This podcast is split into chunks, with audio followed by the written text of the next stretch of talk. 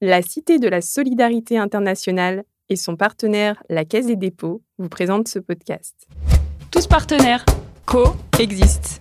Tous partenaires, tous partenaires, co-existent. Tous partenaires est une série de podcasts de l'incubateur Coexiste pour vous accompagner dans la mise en œuvre de vos partenariats de co-construction ONG entreprises. Avec Romane de l'entreprise La Gazelle, Jean-Christophe de l'ONG Le Partenariat et Didier de l'entreprise ETE, aujourd'hui dans Tous partenaires, nous allons parler interconnaissance et définition du partenariat. Avant la formalisation d'un éventuel partenariat, il faut en effet prendre le temps. Pourquoi? Comment? Réponse dans cet épisode. Bonjour à vous trois. Bonjour. Bonjour. Bonjour. Je vous laisse vous présenter. Donc, je m'appelle Didier Chinesté. Je suis euh, en charge dans une PME basée dans le sud de la France euh, qui s'appelle ETE de, des projets euh, de recherche et développement et des projets également d'accès à l'eau sur l'Afrique et l'océan Indien. Je suis Jean-Christophe Brard, je suis responsable du service coopération internationale de l'association Le Partenariat, qui est basée à Lille et qui opère au Sénégal, en Guinée et au Maroc. Moi, je suis Romane, je suis chargée de partenariat chez La Gazelle. La Gazelle, c'est une entreprise qui fabrique des équipements solaires euh, en Afrique avec l'objectif de pouvoir répondre aux problématiques d'accès à l'énergie euh, dans ces pays-là. Euh, et notre particularité, c'est qu'on fabrique nos produits sur place dans des ateliers euh, dédiés en formant des gens localement. Voilà. Et donc, du coup, on travaille avec beaucoup d'associations et d'ONG parce que dans le cadre de leur programme de solidarité, elles ont besoin de solutions énergétiques pour des écoles, par exemple, ou des centres de santé, euh, qui n'ont pas de solution énergétique.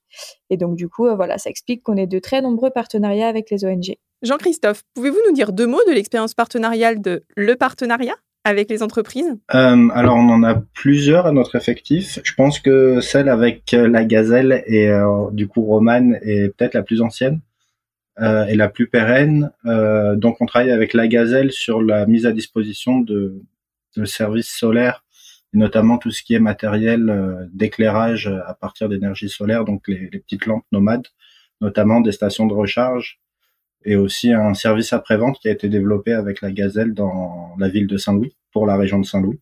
Euh, avec la Gazelle, on a le partenariat le plus pérenne, donc qui, qui a entre 5 et 10 ans maintenant. Les premiers documents que j'ai retrouvés là pour préparer l'émission dataient de 2019.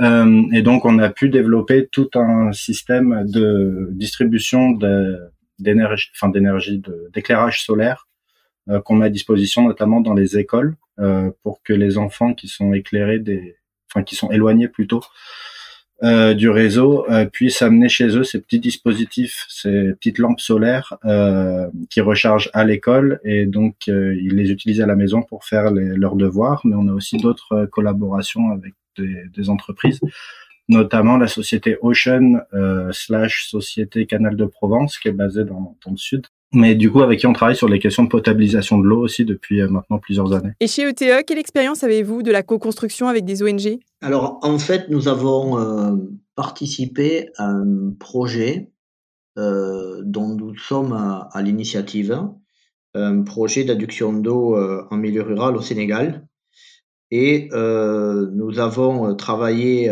avec une, une association qui s'appelle le CDCD66, c'est le comité départemental de la coopération décentralisée du département 66, c'est les Pyrénées-Orientales. Et donc, euh, nous avons euh, travaillé ensemble sur un projet d'accès à l'eau euh, pour les populations, mais également pour les, zones, les zones agricoles. Et c'est le, le, premier projet auquel nous avons participé en collaboration avec une, avec une association, une ONG, et le seul. Voilà. Donc euh, depuis, nous sommes, nous avons démarré d'autres projets avec d'autres ONG, mais c'est vraiment, euh, c'est le seul projet auquel nous avons participé euh, et mené, au, mené le projet jusqu'au bout. Et vous, Romane, pourriez-vous rapidement nous présenter votre dernière expérience partenariale ONG Entreprise? Alors nous, on a de nombreuses expériences, euh, à la fois avec des toutes petites associations et avec des grosses ONG. euh, parce que ça correspond voilà un petit peu à, la vision de la gazelle qui est un petit peu particulière. Euh, et on a vraiment donné un accent sur le travail sur les, partenariats avec les ONG depuis 2019. Moi, j'ai été recrutée spécifiquement pour ça. Euh, voilà, et donc aujourd'hui, on a à peu près 50% du volume d'activité qui se fait avec des ONG. Jean-Christophe, pour une ONG, quels sont les risques à s'engager dans un partenariat de co-construction avec une entreprise? Je pense qu'ils sont de, de, différentes natures. Euh, déjà, bon, il y a le, la question, à travers tout nouveau partenariat, de savoir démarrer une relation de, bah, de confiance, euh, bien se connaître, bien connaître les points sur lesquels on va collaborer, avec une entreprise aussi, la solution qu'on va pouvoir euh, diffuser, si elle est adéquate euh, et si elle correspond aux besoins qu'on a pu identifier sur le terrain. Euh, comme je disais, avec la gazelle, ce qui est bien, c'est qu'on a pu voir aussi dans le temps qu'il s'agissait de, de, produits solides, durables, pérennes. Euh, donc ça, effectivement, au démarrage, on a toujours cette, cette interrogation-là. Après, la, peut-être la difficulté, c'est aussi lié à la nature des, des deux structures euh, on a la chance, nous, avec euh, que ce soit la Gazelle ou l'autre euh, l'autre partenariat qu'on a de manière plus récente avec Ocean et la Société Canal de Provence, d'avoir des entreprises qui cherchent à avoir un véritable impact social et qui donc ne sont pas que sur des, des logiques marchandes.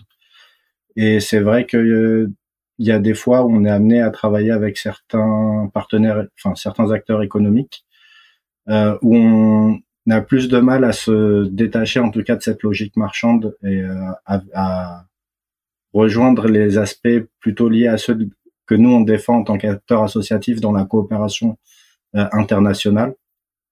Euh, donc à mon sens, c'est vraiment les deux premiers risques qu'on peut rencontrer. Le troisième, mais c'est aussi lié euh, parfois aux, aux, pro, enfin, aux financeurs qu'on peut avoir, euh, notamment sur les les acteurs publics français où parfois on peut être soumis à, à, des critères très précis sur tout ce qui concerne les, les passations de marché notamment et le quand on donne de l'argent à des opérateurs économiques privés justement euh, être sûr que ça on rentre dans les cases et euh, parfois pour ce qui concerne les, les acteurs de les collectivités territoriales par exemple euh, ça peut être euh, un point pas forcément bloquant mais qui va en tout cas euh, qui peut soulever des interrogations à savoir pourquoi on travaille avec eux et pas un autre.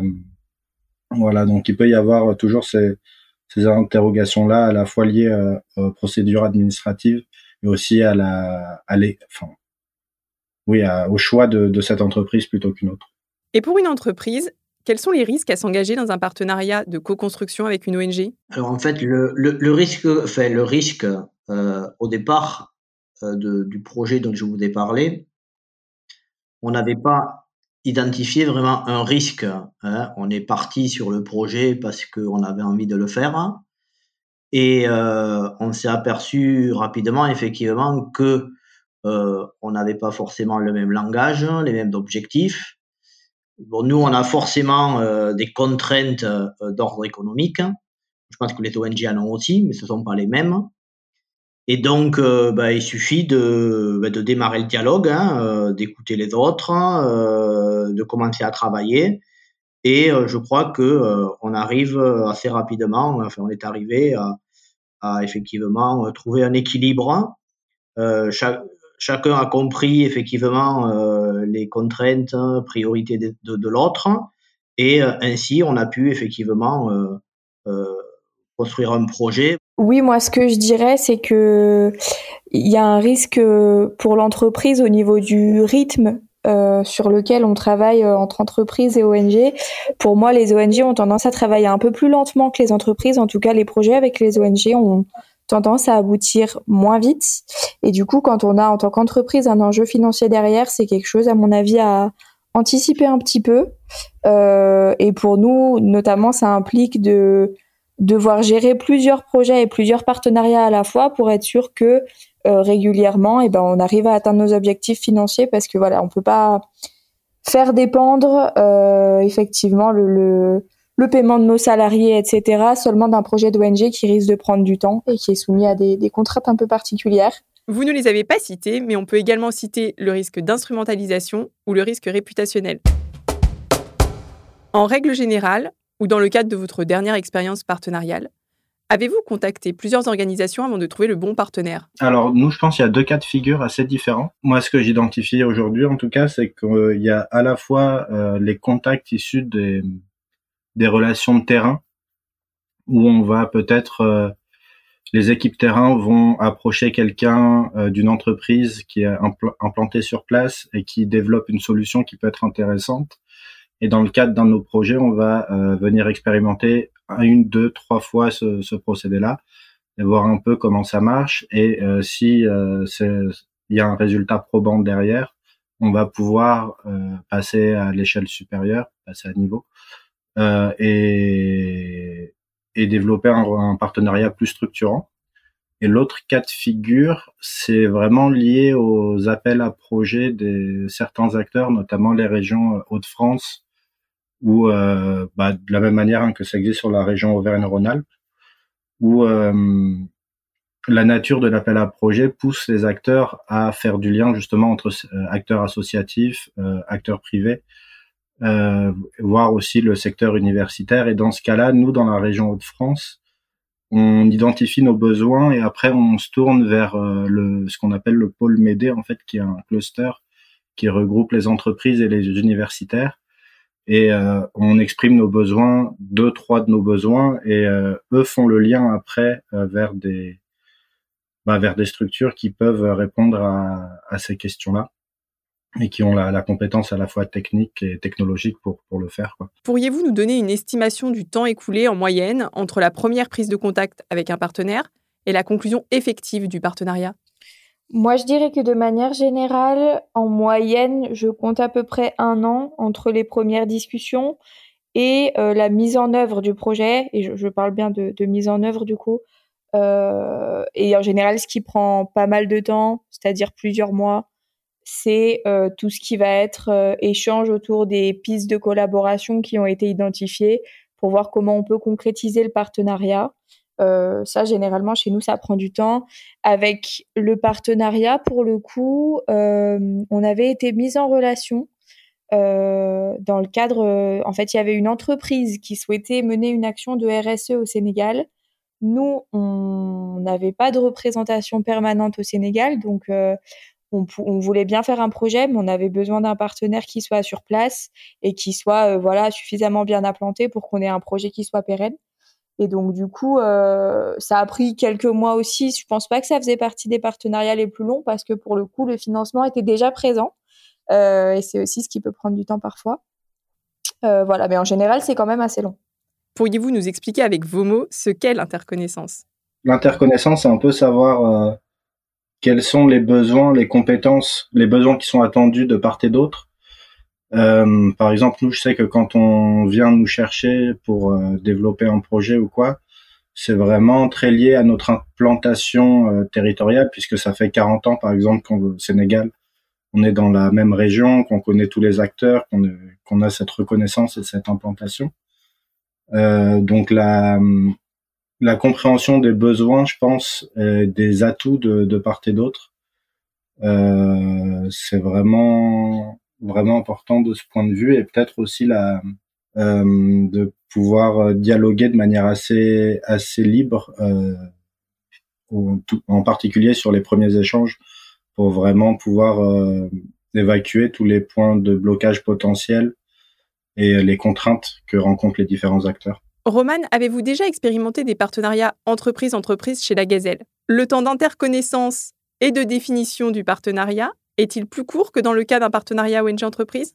Alors oui, nous, on fait aussi des partenariats entreprise-entreprise. Aujourd'hui, le volume d'activité de la Gazelle, c'est à peu près 50% avec des entreprises, majoritairement des distributeurs, qui du coup revendent nos produits, et 50% avec les ONG. Donc on, peut assez bien comparer.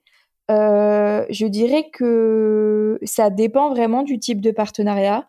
On peut avoir des partenariats avec des entreprises qui vont assez vite, euh, quand c'est euh, voilà simplement une entreprise qui est intéressée pour nous acheter nos produits et les revendre avec un modèle qui est déjà identifié, etc.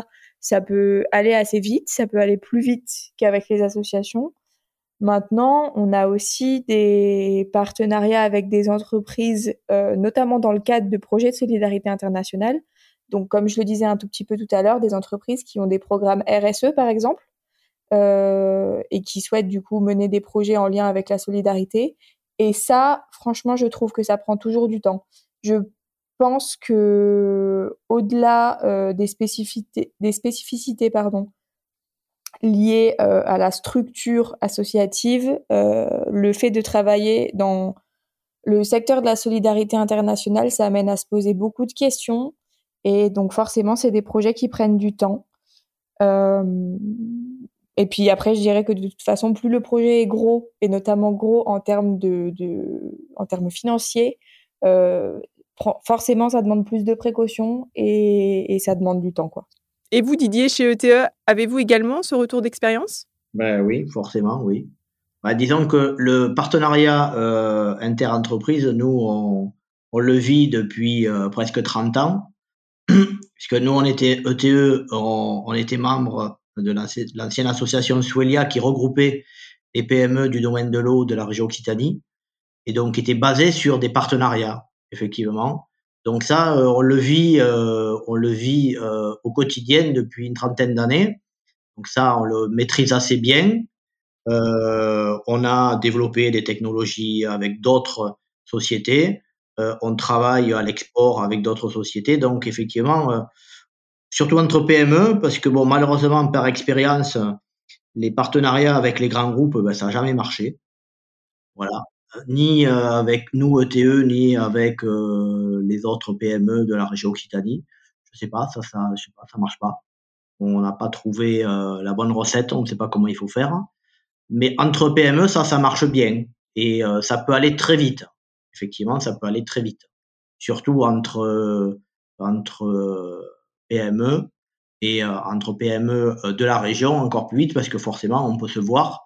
Et il y a un moment où les visios, c'est bien, mais de se voir autour d'une table, on s'aperçoit qu'effectivement, ben, on, peut, on peut aller vite et bien. Voilà, on peut aller vite et bien. Jean-Christophe, avez-vous déjà expérimenté des partenariats ONG-ONG alors, euh, nous, on porte plutôt bien notre nom parce qu'on a tendance à vraiment nouer des partenariats avec beaucoup d'acteurs et notamment avec les autres acteurs associatifs.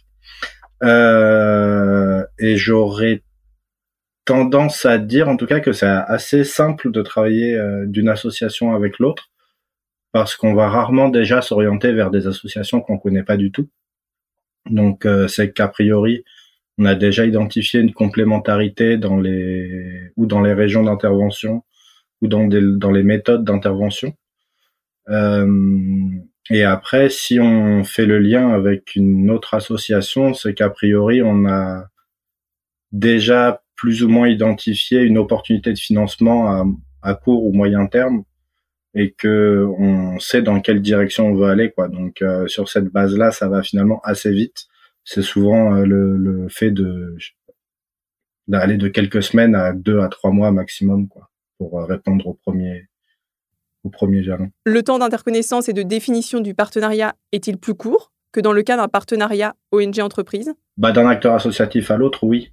Globalement, on va parler de la même chose, on va avoir les mêmes préoccupations, les mêmes réflexes, donc euh, c'est vrai que c'est assez rapide et assez clair dans la discussion. Étant donné le temps long et l'engagement nécessaire des deux parties avant l'éventuelle conclusion d'un partenariat, comment vous assurez-vous de l'engagement de l'autre sur cette phase? Nous, on n'a pas vraiment d'engagement avant la signature d'un devis et le versement d'un acompte en fait. Et avant d'en arriver là, souvent il y a plusieurs mois, voire une année qui se passe. Euh, donc tout ce travail-là, on le fait euh, en espérant que ça tienne et ça tient pas toujours. Euh, maintenant, voilà, on pense que c'est le jeu aussi dans ce, ce, milieu qui est la solidarité internationale. Voilà, on n'a pas vraiment le choix. Il peut nous arriver de signer un accord de partenariat ou une convention de partenariat un peu avant, mais en général c'est pas très engageant finalement. Euh, donc euh, donc bon c'est pour moi c'est pas toujours très efficace. La seule chose que qu'on peut signer et qui peut avoir des vraies conséquences, c'est les accords de confidentialité quand on va travailler sur un partenariat qui est très engageant, euh, notamment quand ça implique pour nous, par exemple, d'ouvrir un nouvel atelier de production ou un nouveau point SAV, quand c'est un nouveau partenaire, on peut commencer par travailler sur avec un accord de, de confidentialité. Et là, ça a des conséquences.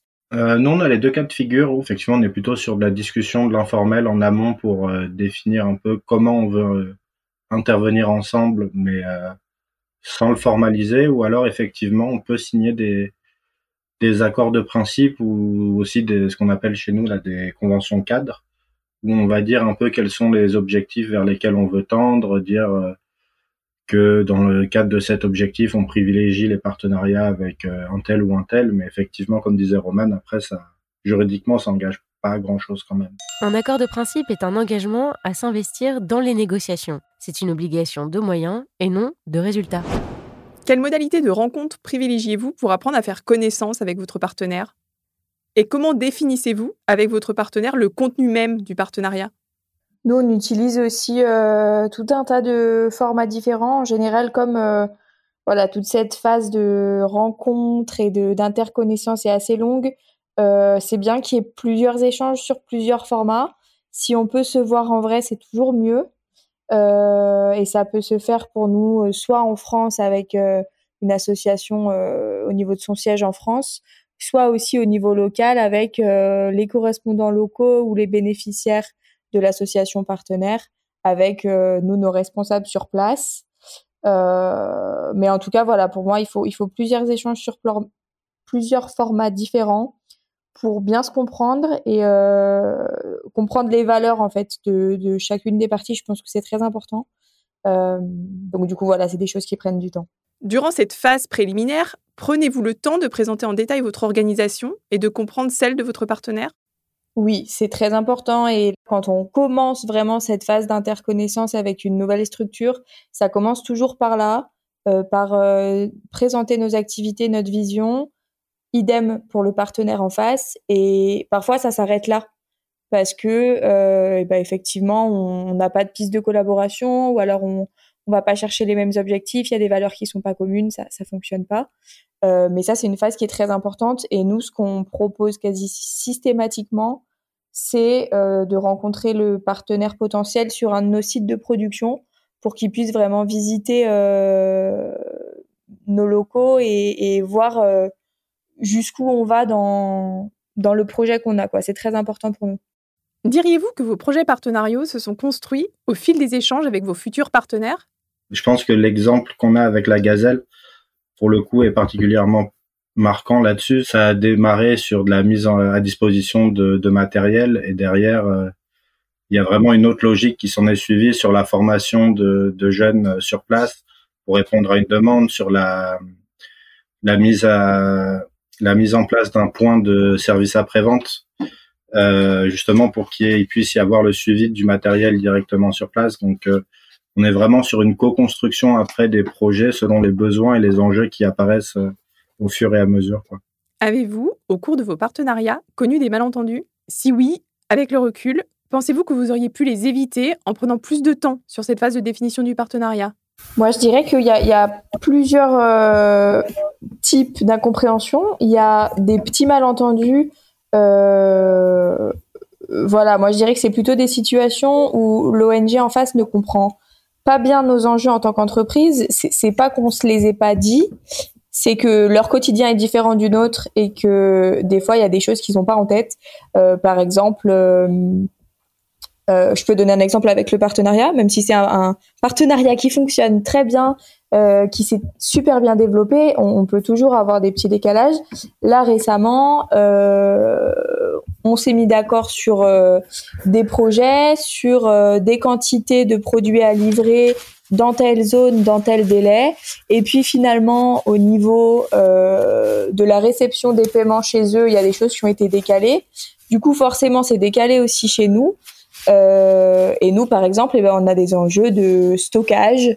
Euh, voilà, on est le partenaire, euh, on est le fournisseur, on est le partenaire technique. Donc, si les produits sont stockés plus longtemps que prévu, ça pose des problèmes euh, financiers, ça pose des problèmes techniques aussi parce que pour le coup, on travaille sur des produits solaires, donc il y a des batteries. Et donc les batteries ça se stocke pas facilement.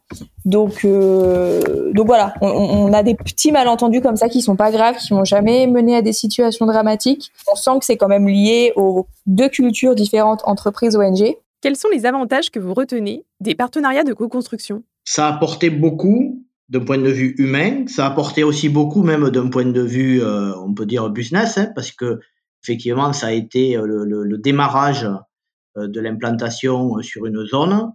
Et ça a permis effectivement, ben, à partir de là, de rencontrer d'autres ONG, de rencontrer des autorités locales, de rencontrer aussi des partenaires privés localement. Donc, euh, c'est que du positif. Avant de nous quitter, une bonne pratique à retenir et à nous partager sur les collaborations ONG-entreprises Une erreur de débutant à éviter? Je dirais que vraiment l'erreur de débutant, c'est de ne pas oser être transparent sur les enjeux et les objectifs de chacun.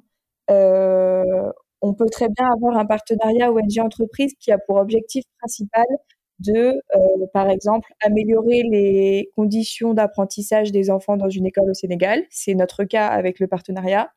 Mais ça n'exclut pas que moi, j'ai aussi, en tant qu'entreprise, un objectif de réalisation de chiffre d'affaires euh, et que le partenariat, par exemple, ait un objectif de son côté de justification d'un certain nombre de bénéficiaires par rapport à ses bailleurs.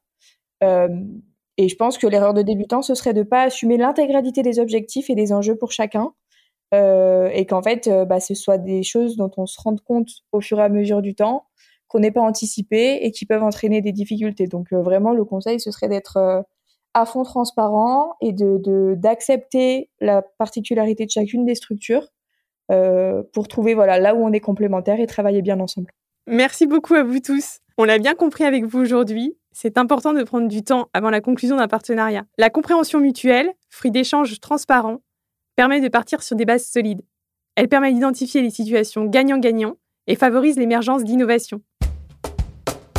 Chers auditeurs, avant de nous quitter, je vous invite à continuer d'approfondir vos connaissances et à passer à l'action grâce aux ressources proposées dans la boîte à outils. Vous trouverez cette boîte à outils en lien sur la description de l'épisode. Tous partenaires, c'est votre podcast. Il a été développé par l'incubateur Coexiste, un dispositif de la Cité de la Solidarité internationale qui œuvre pour le développement des partenariats de co-construction ONG Entreprises. Pour retrouver les autres épisodes de Tous Partenaires, rendez-vous dans la médiathèque Coexiste et sur toutes les grandes plateformes d'écoute. Si vous avez aimé cet épisode, n'hésitez pas à le liker, à le commenter et à le partager autour de vous. Rejoignez la communauté Coexiste sur le site coexiste.cité-solidarité.fr. Je vous dis à très bientôt.